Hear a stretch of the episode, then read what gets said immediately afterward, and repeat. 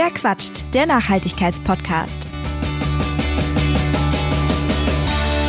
Willkommen zurück bei Verquatscht. In dieser Folge geht es um faire Mode. Wer sich schon ein bisschen mit der Textilindustrie auseinandergesetzt hat, der weiß, dass da einiges schief läuft. Die Arbeiterinnen werden ausgebeutet, sie müssen mit teils gesundheitsschädlichen Chemikalien hantieren und nicht zuletzt leidet auch unsere Umwelt unter dieser Klamottenproduktion. Es gibt zwar faire Alternativen, aber sind wir mal ehrlich, die begegnen uns innerhalb unserer eigenen Komfortzone eigentlich kaum. Alf Tobias Zahn hat gemeinsam mit Kirsten Brodde den Guide einfach anziehend geschrieben und dieser Guide ist genau ein Hilfsmittel für alle Leute, die sich mit fairer Mode auseinandersetzen wollen und ihren Kleiderschrank ein bisschen umgestalten wollen, aber eben noch nicht den richtigen Weg gefunden haben. Alf bloggt seit sage und schreibe 14 Jahren, davon auch schon seit sechs Jahren auf seinem Fair Fashion Blog großartig und ist damit einfach der Ansprechpartner für faire Mode. Und deshalb habe ich ihn auf der Green Style in München getroffen, um mit ihm über unsere Kleidung zu sprechen. Und dabei wünsche ich euch jetzt ganz viel Spaß. Moin Alf. Hi. Und zwar, du hast ja gemeinsam mit Kirsten Brodde das Buch Einfach anziehend geschrieben. Korrekt. Und ähm, laut Cover ist das ein äh, Guide für alle, die Wegwerfmode satt haben. Wann war denn für dich persönlich so der Punkt gekommen, an dem du gesagt hast, ich möchte keine Wegwerfmode mehr tragen? Also ich habe, wie die meisten wahrscheinlich natürlich auch äh, Wegwerfmode mal selber getragen. Äh, Wegwerfmode quasi jetzt sinnbildlich für Fast Fashion, äh, also quasi von den großen Retailern. Natürlich habe ich das früher auch mal gemacht. Rückblickend betrachtet habe ich da auch Sachen getragen, die ich glaube ich jetzt nie, nie, also nie anziehen würde, so Baggy-Hosen und so weiter, äh, wäre jetzt nicht mehr so mein Style. Aber ähm, als ich tatsächlich mich intensiver mit dem Thema auseinandergesetzt habe, und das war so 2009, 2010, wurde mir einfach klar, ist eigentlich ganz schön krass, was in so einem T-Shirt oder auch in der Hose drinsteckt. Also wie viele Leute zum Beispiel daran beteiligt sind, dass ich ein T-Shirt in einem Laden kaufen kann. Ähm, und dann bin ich interessiert geblieben. Und dann, wenn man sich wirklich äh, Dokumentationen dazu anguckt, äh, The True Cost ist ja so die bekannteste, äh, und wenn man sich tatsächlich mit der Modeindustrie und wie die tickt auseinandersetzt, da konnte ich für mich einfach, das, das konnte ich, ich konnte es nicht mehr kaufen, äh, weil ich wusste, wie viele äh, Menschen da in dieser textilen Kette aber richtig, richtig beschissen werden und abgezockt werden. Und das wollte ich einfach nicht mehr. Hm. Es gibt auf jeden Fall genug Punkte, die man an der Textilindustrie kritisieren kann oder wo es definitiv Verbesserungsbedarf gibt, zumindest so bei den konventionellen Herstellern. Hm. Klar, man kann jetzt, wir können jetzt hier nicht über alles sprechen, was da irgendwie schief läuft. Das würde definitiv den Rahmen sprengen. Aber was ist denn so das, was dich eigentlich am meisten stört, so nachdem du dich sehr intensiv damit auseinandergesetzt hast? Wenn ich tatsächlich nur eine Sache rauspicken soll. Können auch zwei, drei sein. Ähm, dann ja, definitiv ähm, die Arbeitsbedingungen äh, von äh, vornehmlich Frauen beziehungsweise auch Kindern, jungen Erwachsenen, die in der Textilindustrie arbeiten. Ähm, weltweit, das ist ähm, einer der größten ähm, also die Modeindustrie ist einer der größten Märkte für genau diese ähm, Arbeitnehmerinnen ähm, und die werden einfach brutalst ausgebeutet und ähm, müssen unter, unter Bedingungen arbeiten, die sich äh, kein Mensch äh, hier in, in, äh, im Westen oder im globalen Norden tatsächlich eigentlich auch wirklich vorstellen kann, außer man guckt mal wieder eine Doku oder ähm, hat so eine furchtbare ähm, Katastrophe wie Rana Plaza damals. Da wurde das mal sehr anschaulich, was da eigentlich passiert. Es würde ähm, hier halt auch keiner dafür arbeiten gehen. Das kommt noch dazu, genau. Ne? Das genau. also das kommt noch. Finde ich irgendwie auch so ein bisschen makaber, muss ich sagen, dass es keiner von uns so selber sagen würde, so, so einen Job nehme ich an zu den Bedingungen. Genau, also das kommt noch dazu und ich glaube, das ist halt, ähm, das ist so eine, das ist einfach sehr, sehr abstrakt, wenn ich zum Beispiel zu Kick gehe ähm, und mir für drei Euro oder sogar weniger ein T-Shirt kaufe ähm, und gegebenenfalls in der Situation bin, dass ich mir auch tatsächlich nicht mehr leisten kann, weil ich einfach nicht mehr Geld zur Verfügung habe, dann, ähm, dann mache ich ja das, weil ich selber offensichtlich keinen coolen Job habe und es extrem schwierig ist, äh, mit dem Kopf über dem Wasser zu bleiben. Und eigentlich ist es ganz schön pervers, dass man dann, ausgerechnet dann quasi auf Produkte zurückgreifen muss, die einfach nicht gut sind und wo auch Menschen zu Schaden kommen. Ähm, das gilt aber nicht nur für Klamotten, das gilt auch für den ganzen Lebensmittelbereich. Ähm, wir machen es denjenigen, die tatsächlich einfach nicht so viel Geld ähm, für solche Dinge zur Verfügung haben, in unserer Gesellschaft extrem schwer. Ja, die haben gar, gar keine andere Möglichkeit, als eben äh, Fast Fashion im Endeffekt zu kaufen. Weil man muss, also man muss aber sagen, auch wenn es oft, also Secondhand ist natürlich eine Lösung, um irgendwie halbwegs fair an Mode ranzukommen, ohne dass man jetzt wirklich, ähm, keine Ahnung, einem großen Unternehmen eben sein Geld gibt. Aber trotzdem ist es ja so, dass man vielleicht doch mal irgendwie was Neues möchte, sei es Unterwäsche, ne? So kriegst du nie Secondhand oder. Nee, sollte, ja. Äh, möchte, komischer ich, Gedanke, das Secondhand zu kaufen. Ich auch ne? nicht ja, Secondhand genau. kaufen. So bei ja. BHs geht das vielleicht ja. noch so über Kleiderkreisel, aber ne, da ist es dann auch teilweise, du kannst dir einfach nichts anderes leisten. Also hm. selbst, selbst ich und ich, ich meine, ich studiere studiere. Ne? Also ich bin jetzt auch nicht in der besten Situation. Ich habe aber immer noch meine Eltern so im, im, äh, im hm. Hinter, im Rücken, ähm, die mich dann natürlich unterstützen. Aber selbst ich kann mir nicht vorstellen, für eine, eine Unterhose 16 Euro auszugeben, wenn sie, oder, wenn sie gescheit oder, aussehen Oder soll. 34, wie es manche Anbieter von Slow Fashion auch machen, genau. Ja, ne, also es, ja. Ist, es ist schon teilweise echt teuer. Und wenn ich dann mhm. überlege, ich kann irgendwie zu ja, einem konventionellen Shop gehen und krieg da gefühlt einen Zehnerpack irgendwie für 5 Euro, ist es traurig. Ne, aber äh, da hat man ja auch teilweise gar keine andere Möglichkeit, da hast du auf jeden Fall recht. Ja, also wir können das halt leider nicht losgelöst von der, ähm, von der Gesellschaft sehen, in der wir gerade leben und durch die wir auch sozialisiert wurden. Äh, ich glaube, was wir zum Großteil gar nicht mehr so mitbekommen, ist ja tatsächlich einfach äh, die, die, die Werbepower und das Marketing, was da, was große Brands investieren, damit wir ja endlich diese Sachen kaufen, die sie da produzieren. Und wir werden ja tatsächlich zugeballert ähm, mit äh, kauf dies, kauf das, das musst du haben, weil der Star hat das definitiv und es ist total normal, dass man da nicht widerstehen kann. So, das ist, das ist drin. Und ich, wir haben halt tatsächlich in, in, in der Art und Weise, in der Gesellschaft, in der wir leben, vor allem äh, die so stark auf Konsum ausgerichtet ist, ähm, leider, leider immer noch nicht so viele positive, gute, bessere, nachhaltige Alternativen, dass es für alle möglich ist, auf diese Fast Fashion und auf den ganzen anderen Mist quasi zu verzichten.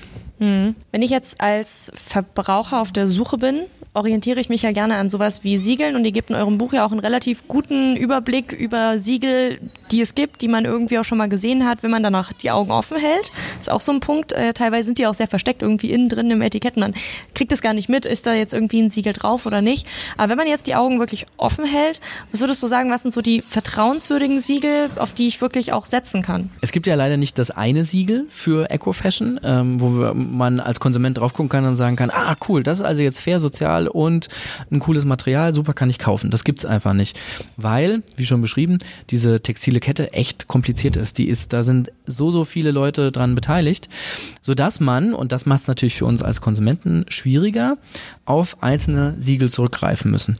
Ähm, das Beste, wenn es um Materialien geht, ähm, ist zum Beispiel GOTS also der GOTS-Standard, äh, Global Organic Textiles Standard, ähm, der quasi sagt, ähm, die Baumwolle ist äh, kontrolliert biologisch angebaut. Äh, da sind gar keine Pestizide, egal in welchem Schritt äh, verwendet worden. Ähm, Wenn es gefärbt wurde, wurde da auch quasi keine Chemie verwendet. Und du hast äh, noch zusätzlich einen ähm, Produktionsfaktor mit dabei, also auch eine soziale Komponente bei GOTS. Wenn du das Ganze, das ist aber halt nur das Material. Ähm, wenn du das jetzt überträgst auf die weitere Lieferkette, hättest du noch Fairtrade äh, fairer Handel. Das heißt, alle, die quasi dieses Material irgendwo hinbringen, äh, wo es weiterverarbeitet wird und dann auch vielleicht zum T-Shirt oder zum, zum Pullover wird und dann wieder zu uns bringt, dass das quasi auf zumindest gesetzliche Mindestlohn festgesetzt ist. Fairtrade will noch ein bisschen mehr. Gibt ja auch Fairtrade Plus quasi noch. Das ist der, der, der beste, das beste Siegel in dem Bereich. Also auch darauf kann man äh, achten. Fairtrade kennt man meistens von Bananen oder Rosen schon. So, also das, das ich finde, ich finde Kaffee ist so das oder typische Kaffee, genau, Kaffee also, super, also Kaffee ist da äh, irgendwie oder, oder Schokolade. Schokolade gibt's auch Schokolade ganz viel. Auch. Also man sieht, ja. also Fairtrade ist, äh, ne, fallen uns sofort ja. vier, fünf, sechs Sachen ein. Bei Gotts äh, wahrscheinlich, wenn die wenigsten deiner Zuhörerinnen und Zuhörer sagen so, ach ja, Gotts, was? Nee, ähm, weil, weil das nicht so präsent ist. Ähm, also auf die zwei Sachen, da kann man auf jeden Fall drauf achten. Ähm, es gibt dann noch viele weitere Siegel, die auch im Buch sind, ähm, die man sich angucken kann, aber das ist fast, das ist schon Spezialisten und Expertenwissen so. Das äh, haben auch wir im Buch vor allem deswegen drin, weil wir gesagt haben, wir hätten gerne mal so ein Nachschlagewerk, wo halt jemand, der sich wirklich dafür interessiert, was Blue Sign zertifiziert zum Beispiel bedeutet, dann halt nachgucken kann. Und dem versuchen wir es so einfach wie möglich zu erklären. Es gibt ja auch ein Siegel, welches dieses Jahr neu eingeführt werden soll, und zwar diesen staatlichen grünen Knopf. Ähm, ich habe tatsächlich das erste Mal ein einfach anziehen davon gelesen oder davon Wind bekommen, dass das überhaupt irgendwie existiert oder darüber nachgedacht wird. Was hältst du denn von dem grünen Knopf?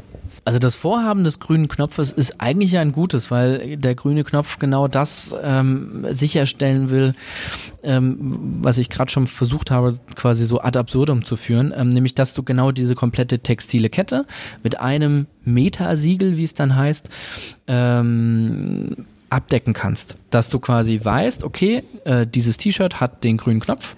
Ich muss mir gar keine Gedanken darüber machen. Das ist alles geprüft und gut.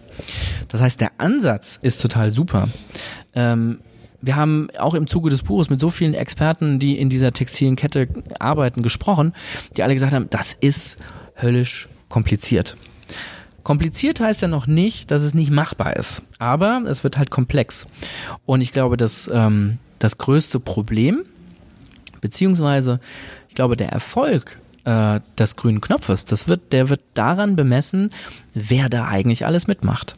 Denn bisher ist es quasi so äh, festgelegt worden, dass die Unternehmen, die da mit reingehen, also die selber Produkte herstellen, die den grünen Knopf bekommen, dass die erstmal nur freiwillig dabei sein können. Das heißt, die können da auch wieder rausgehen. Ähm, es gibt quasi keinen, äh, keine staatliche Regulierung oder irgendeine gesetzliche Grundlage, die sagt, die Unternehmen, die im grünen Knopf aktiv sein wollen, die müssen zum Beispiel Fairtrade zertifiziert sein oder die müssen eine mindestens 80 Prozent äh, Bio-Baumwolle in, äh, ihren, in ihren Kollektionen haben. Das gibt es nicht.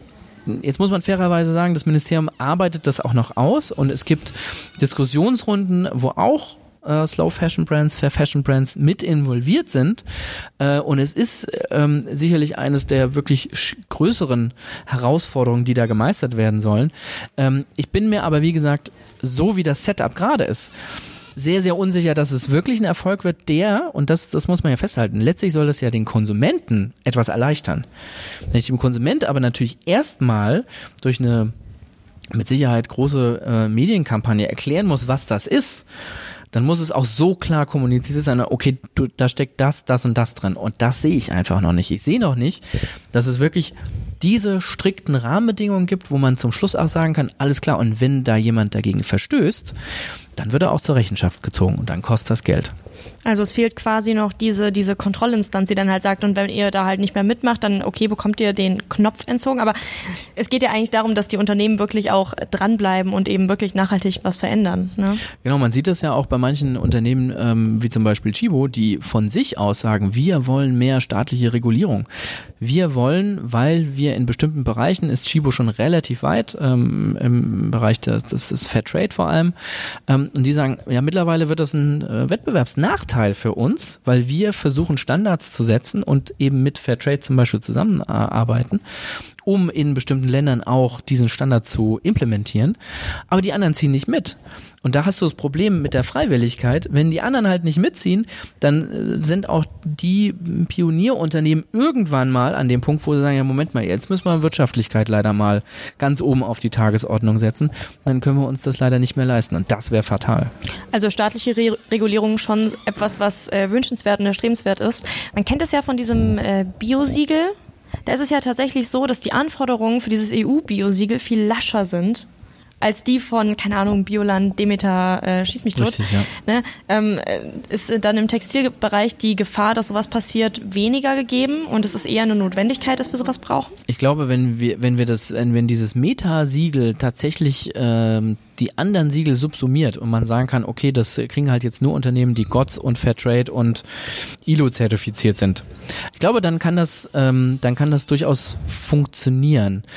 Ich glaube, es, es bleibt trotzdem die große Herausforderung, wie kommunizierst du das nach außen? Wer hält sich daran? Du hast es selber gesagt, wie kontrollierst du das eigentlich? Das nämlich, und da sind wir ja bei einem anderen sehr, sehr wichtigen Punkt, sobald in dem Bereich, in dem grünen Bereich, irgendwas falsch läuft, dann ist die Skandalisierungswelle aber sowas von hoch und es wird sich empört an allen Ecken, wo man sich eigentlich fragt, warte mal, also wenn ihr dasselbe, das, äh, dieselbe Werf, dasselbe Engagement anlegen würdet, bei den ganzen konventionellen, die 0% nachhaltig sind, dann wäre das, dann hätten wir echt einen Riesenschritt nach vorne gemacht.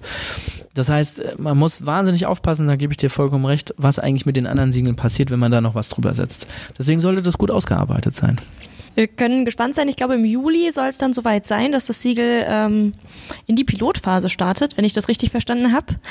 Ein, ein Thema, bei dem ich persönlich immer so ein bisschen hm bin, sind so ähm, Kooperationsanfragen von vermeintlich grünen Unternehmen. Also ich blogge ja auch zu dem Thema und ich kriege gelegentlich auch solche E-Mails, in denen dann irgendwie äh, mit so Sachen geworben wird wie ja Made in Germany und ähm, äh, fairly assembled und keine Ahnung. Ähm, aber ist das ist das schon faire Mode? Wo, wo fängt das an? Äh, nö, ist natürlich nicht faire Mode. Ja, ne? ist das, nämlich auch mein Gefühl. das ist klar. Und ähm, ich habe äh, auch in den letzten Jahren Anfragen von vielen äh, Marken bekommen, wo ich dann auch erstmal in Ruhe recherchiert habe und dann festgestellt habe, also ich finde auf der Webseite nichts, in der Pressemitteilung steht nichts, dann rufe ich da mal an, beziehungsweise schreibe zurück. Und dann konnte mir nicht jemand wirklich sagen, wo das jetzt produziert wurde. Oder wenn er mir gesagt hat, ja, das wird in ähm, Italien oder in Portugal produziert, dann konnte ich, äh, aber durfte ich trotzdem nicht erfahren, ob diese Unternehmen, äh, also die Dienstleister, ob die denn in irgendeiner Art und Weise zertifiziert sind. Weil, das ist halt ein großer Nachteil, Made in Germany ähm, war ja mal so ein Qualitätssiegel. Mhm, auf jeden Made Fall. in Germany heißt ja nur mittlerweile, dass der letzte oder die letzten beiden Produktionsschritte in Deutschland getätigt sein müssen. Das, ich was glaube, das Zusammenpacken Ja. und dann das Verpacken Genau. und ähm, ja. Genau. Das ist ja, ne, textile Kette bei Kleidung, das ist ja ein minimaler Anteil, das sind vielleicht 20 Prozent. Wenn das dann schon Made in Germany ist, dann, ähm, wir haben es im Buch auch, äh, wir haben so ein Pro und Contra dazu geschrieben, weil natürlich ein Punkt besteht, wenn das jemand wirklich konsequent macht und sagt, ich möchte nur in Deutschland produzieren, dann hast du einen super CO2-Haushalt, weil du das natürlich alles äh, auf Wegen machen kannst, die optimal sind. Aber da gehört natürlich auch dazu, nicht alle Materialien wachsen in Deutschland und dann musst du sie wieder beschaffen. Also ähm, da, das Thema, wo das produziert wurde, das ist etwas, wo man echt gut nachhaken muss ähm, und wo wir, wo wir, wir uns als Blogger oder äh, Podcaster oder andere Kommunikatoren echt sicher sein müssen, ob wir eben genau diese Brands dann in den, in den Vordergrund stellen wollen. Ich mache das nur noch tatsächlich bei Brands, wo ich ein sehr, sehr gutes Gefühl habe und wo ich weiß, dass dieses Gefühl halt mit Fakten irgendwie unterlegt ist. Mhm, Also, dass man eben auch wirklich sagen kann, okay, ich weiß halt oder ich kann es zumindest belegen, ob da jetzt irgendwelche Siegel gefälscht sind oder so, kann man natürlich nicht nachweisen, ne? aber dass man zumindest sagen kann, okay, und ich berufe mich darauf und diese Siegel haben den und den Standard und die haben die zertifiziert und ähm, sich so irgendwie ein bisschen abzusichern, dass man da nicht ja, auf den falschen Weg kommt. Genau, also der Vorteil jetzt bei mir ist tatsächlich, ich kann das machen, weil ähm, ich muss mit meinem Blog nicht meinen Lebensunterhalt bestreiten. Ne? Ich mache das nebenher. Ähm, mir ist vollkommen klar, dass äh, andere, die das aber Vollzeit machen wollen, was super ist, natürlich ganz anderen wirtschaftlichen Zwängen quasi unterlegen sind. Aber ich finde, da braucht man halt die nötige Haltung und muss dann eben bei bestimmten sagen, Sachen auch einfach Nein sagen können, ähm, weil da eben Reputation auf dem Spiel steht. Und ähm, da würde ich mir häufiger wünschen, dass das Thema äh, diskutiert wird und dass man, dass man innerhalb genau dieser Blogger-Szene da einfach viel offener mit umgeht. Ich glaube, es kann, es kann nie schaden, wenn man da äh, Erfahrungen teilt und sagt so, ja, hey, ich habe das gemacht aus den und den Gründen, kann man es viel besser nachvollziehen und muss nicht jemanden verteufeln oder ähnliches machen. Mhm. Gut, dass du die äh, Blogger-Szene ansprichst. ähm, du bewegst dich ja schon, also so nehme ich das wahr. Du kannst ja gleich mal sagen, ob das bei dir auch so ist, in einer sehr, sehr äh, frauendominierten Community, um es mal so auszudrücken. Siehst du das auch so? Ja, es gibt jetzt nicht so viele äh, männliche Blogger, das stimmt, ja. Ja, ich nehme es nämlich auch so wahr, dass die meisten ähm, gerade so in diesem fairen, fairen Modebereich äh, schon eher ja, Frauen sind, die da eben schreiben. Was glaubst du, woran das liegt? Ich glaube, das ist, ähm, das ist historisch gewachsen, weil Frauen immer unterstellt wird, dass sie auf jeden Fall sich mehr mit Mode auseinandersetzen. Das äh, möchte ich komplett wertneutral verstehen, äh, verstanden wissen. Ähm, sich einfach mehr mit Mode auseinandersetzen, als, äh, als Männer das machen. Das ist natürlich äh, Bullshit. Ähm, das ist ein Interesse, was man hat. Und äh, bei mir hat sich das eben auch rausgebildet. Das hätte sich theoretisch auch nicht herausbilden können. So, Das hat sich jetzt aber nicht äh, rausgebildet, weil ich jetzt ein Mann bin oder sowas so. Ähm, ich glaube, glaube schon, äh, in dem Bereich sind einfach extrem viele äh, Frauen ähm, aktiv und machen das auch extrem gut. Und eigentlich und da will ich mich jetzt, äh, ich bin die doppelte Nische, das ist mir klar. Ich schreibe über grüne Mode und ich bin noch ein Typ. Aber das soll eigentlich gar nicht so das große Thema sein, weil ich ja, weil ich äh, super finde, ähm, dass das eben ein, ein Bereich ist, in dem Frauen einfach mal das machen können, worauf sie Bock haben und wo eben nicht so viele gesellschaftliche Grenzen da sind, äh, wo Frauen eben äh, so niedrig gehalten werden oder wo denen nicht zugetraut wird, dass sie das nicht können oder so. Ähm, wenn ich sehe, dass, aus, äh, dass so viele äh, Blogger mittlerweile selber Unternehmerinnen geworden sind, weil sie eigene Labels gründen, weil sie Kommunikationsberatung anbieten und so weiter und so weiter, finde ich das eigentlich ganz schön krass und geil, was aus dieser Szene erwachsen ist. Jetzt habe ich trotzdem wieder das Gender-Thema angesprochen, aber eigentlich ist es cool, dass das möglich ist. Äh, ja, Geschlecht sollte da immer sekundär sein, aber mein Gott, man guckt sich ins Gesicht und dann trifft man manchmal quasi schon erste Zuschreibungen und so weiter. Natürlich hat es auch irgendwie immer sowas ein bisschen mit äh, Vorbilder haben auch zu tun. Also ich habe natürlich auch so meine, meine Frauen, denen ich quasi folge, ja. wo ich so sage, ähm, irgendwie, ich finde das total cool und die handhabt das, keine Ahnung, mit ihrer Periode so und so. Was weiß hm, ich, probiere genau. ich mal aus, weil ja. ich finde die irgendwie cool und äh, finde das ja schön, was sie macht und äh, plausibel begründet. Ähm, sind denn deine, die Leute, die dir folgen oder die dich lesen, äh, auch hauptsächlich Männer? Nee, das ist, äh, ist, glaube ich, eine ganz gute Verteilung. Also ja, äh, ich glaube auch der Großteil meiner Leser sind quasi Leserinnen äh, weil ich aber auch einfach nicht nur über Männermode schreibe, aber mir wichtig ist, über Männermode zu schreiben, einfach über die Klamotten, die ich halt cool finde oder die Labels, die ich gut finde.